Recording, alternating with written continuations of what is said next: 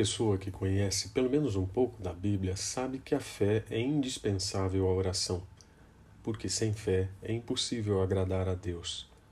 O que boa parte dos cristãos não lembra é que a fé, por si só, nada significa. Ter fé na fé não satisfaz o coração de Deus. Essa realidade espiritual pode ser vista com clareza no ensino de Cristo e nos eventos que marcaram sua última semana de vida terrena. A entrada triunfal em Jerusalém, marco primeiro desse período, parecia uma manifestação alvissareira em favor do Messias. Mas a mesma multidão que o aclamou, protagonizando toda aquela euforia diante do rei prometido, foi a mesma que poucos dias depois gritou por sua morte, demonstrando historicamente que a fé dissociada de suas melhores razões pode prestar-se a confusões de toda ordem, resultar em ódio e rebelião e mostrar-se falsa. Jesus não estava alheio à leviandade das massas. Já havia falado sobre isso e também não desconhecia a maldade da liderança religiosa que o queria morto. Mas do começo ao fim, ele demonstrou sua submissão ao soberano plano do Eterno. Por isso, não havia nada adiantado ou atrasado em sua trajetória. Ele andou pela poeirenta estrada entre Jerusalém e Betânia com a mesma determinação com que caminhou para a cruz.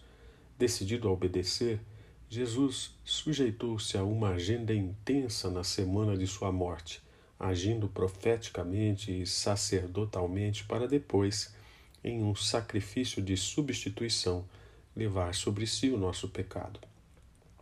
Quase obscurecido entre as andanças e compromissos nesses dias, um episódio chama a atenção por sua aparente irrelevância ou desconexão com o contexto: a maldição contra uma figueira. O incidente registrado pelo evangelista Marcos é muito mais do que uma variação de humor por causa da fome do Cristo humano. É uma acusação contra a nação de Israel e um estímulo aos discípulos a confiarem na palavra de Deus com respeito ao reino, apesar de toda a rejeição de Israel. Jesus nunca desperdiçava uma oportunidade para ensinar. É claro que ele não tinha como preocupação os frutos materiais da árvore estéril, mas fez dela uma boa ilustração da grande incredulidade da nação a geração de israelitas que não produziram os frutos para os quais Deus os tinha preparado. A vitalidade religiosa, tão vistosa e impressionante, não resultou em justiça compatível com o padrão divino. Era uma espécie de segundo ato messiânico depois da entrada triunfal.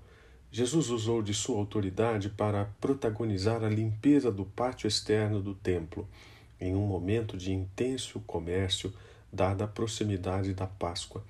Ele agiu como um servo fiel de Deus e demonstrou todo o seu zelo pelas intenções do Pai para aquele lugar, reveladas profeticamente. Mas, além de tudo, pôs luz sobre a conotação do desejo de Deus de reunir os gentios sob o seu nome. As 24 horas de poucos dias bastaram para tornar ainda mais intenso o ódio dos membros do mais alto tribunal judaico e o receio de ações e relações políticas que lhes custassem o poder. É praticamente impossível não perceber os paralelos de tudo isso com o nosso tempo, com as nossas práticas religiosas e nossas atitudes.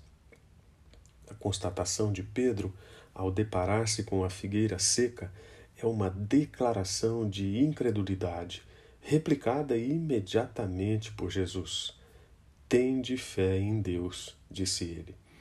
A resposta não é aprofundada por explicações sobre o milagre, mas com exortações sobre a confiança em Deus e seus resultados humanamente impossíveis por meio da oração. Deus é a fonte do poder, não é a fé, não é a oração. Mover montanhas, um símbolo universal do que parece impossível, não é o alvo maior dos crentes. Cumprir propósitos divinos, sim. Muitos desavisados têm usado este ensino de Jesus para fazer pedidos pessoais estúpidos e egoístas, para depois frustrarem-se. Surpreendentemente, após instruir sobre a fé, Jesus afirmou indiretamente que a fé em Deus não é a única condição para que uma oração seja atendida, repetindo o que já havia dito na oração do Pai Nosso. É preciso perdoar. Nada mais compreensível. Pela fé no sacrifício do Filho de Deus, alcançamos perdão. A cruz continua sendo o maior emblema de fé e perdão. E nessa condição, fé somente não é o bastante. Portanto, ore, mas também perdoe. Deus cumpre o que promete. Se esta mensagem falou ao seu coração, entregue sua vida a Jesus Cristo e tenha um relacionamento pessoal com Ele. Quer saber como fazer isso? Quer conhecer mais da Bíblia? Terei prazer em ajudar. Envie uma mensagem para o meu e-mail. Anote aí soudecristo@tutanota.com. Deus abençoe você.